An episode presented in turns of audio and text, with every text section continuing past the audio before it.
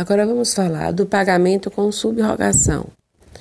A subrogação é conceituada pela melhor doutrina contemporânea como a substituição de uma coisa por outra, com os mesmos ônus e atributos, caso em que se tenha a subrogação real, ou a substituição de uma pessoa por outra, que terá os mesmos direitos e ações daquela, hipótese em que se configura a subrogação pessoal do que trata o Código Civil no capítulo referente ao pagamento com subrogação. Sendo assim, no âmbito obrigacional, nosso Código Civil trata da subrogação pessoal ativa, que vem a ser a substituição em relação aos direitos relacionados com o crédito em favor daquele que pagou ou adimpliu a obrigação alheia. A subrogação real ou objetiva, ou seja, a substituição de uma coisa por outra, não é estudada no direito obrigacional, interessando principalmente em alguns casos envolvendo o direito de família, regras quanto ao regime de bens e o direito das sucessões.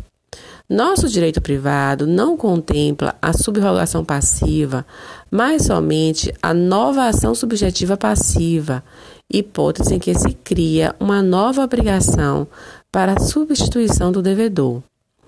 Desse modo, na subrogação, pessoal ativa, efetivado o pagamento por terceiro, o credor ficará satisfeito, não podendo, não podendo mais requerer o cumprimento da obrigação.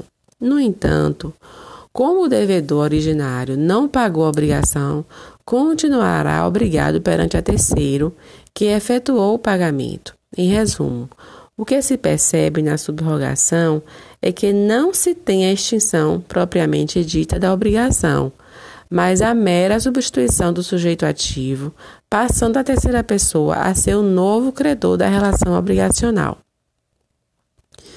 Conforme consta no artigo 349 do Código Civil de 2002, a subrogação transfere ao novo credor todos os direitos, ações, privilégios e garantias do primitivo em relação à dívida contra o devedor principal e os fiadores.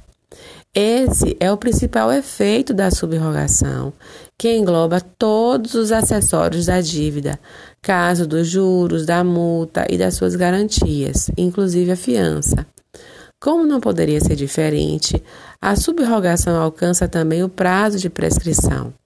Nesse sentido, recente julgado do STJ, citando a posição deste autor, segundo o qual, é, que é Tartucci, o fiador que paga integralmente o débito objeto de contrato de locação fica subrogado nos direitos do credor originário, locador, mantendo-se todos os elementos da obrigação primitiva, inclusive o prazo prescricional.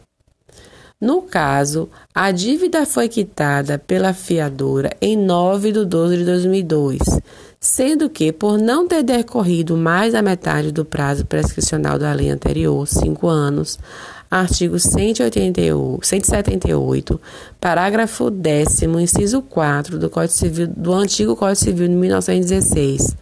Aplica-se o prazo de três anos previsto no artigo 2006, parágrafo 3 inciso 1 do atual Código.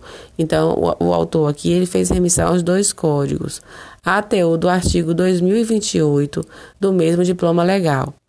Logo, considerando que a ação de execução foi ajuizada somente em 7 de 8 de 2007, verifica-se o implemento da prescrição, pois ultrapassado o prazo de três anos desde a data da entrada em vigor do Código Civil 2002, eh, que entrou em vigor em 2003, né? Isso foi um recurso especial do STJ 1.432.999 de São Paulo, tem origem em São Paulo.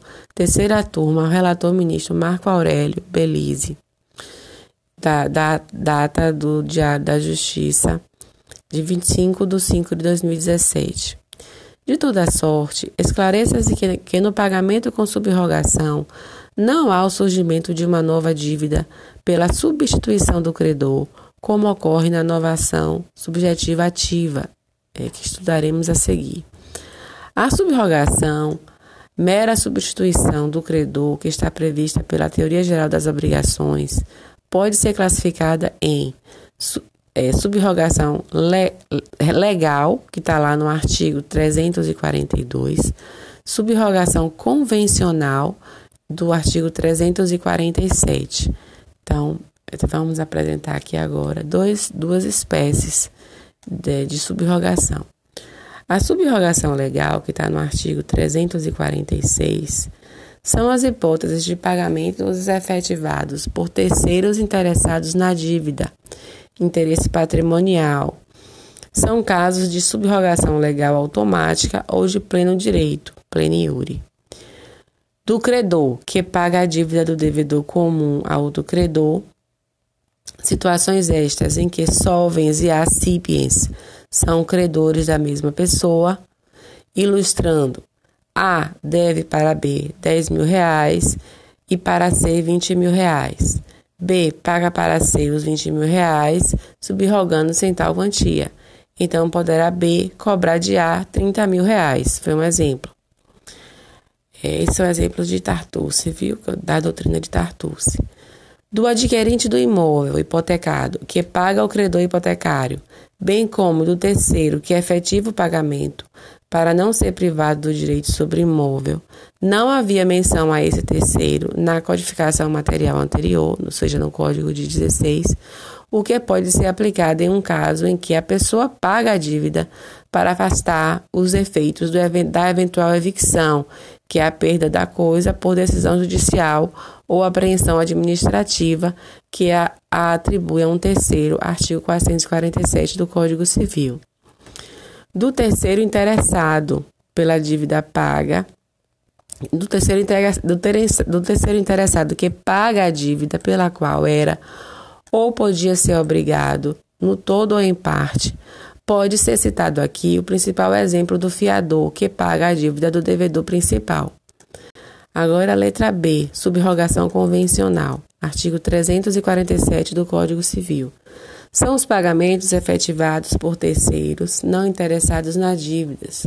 Na, nas, são situações típicas previstas no Código Civil. São exemplos que eu vou dar agora.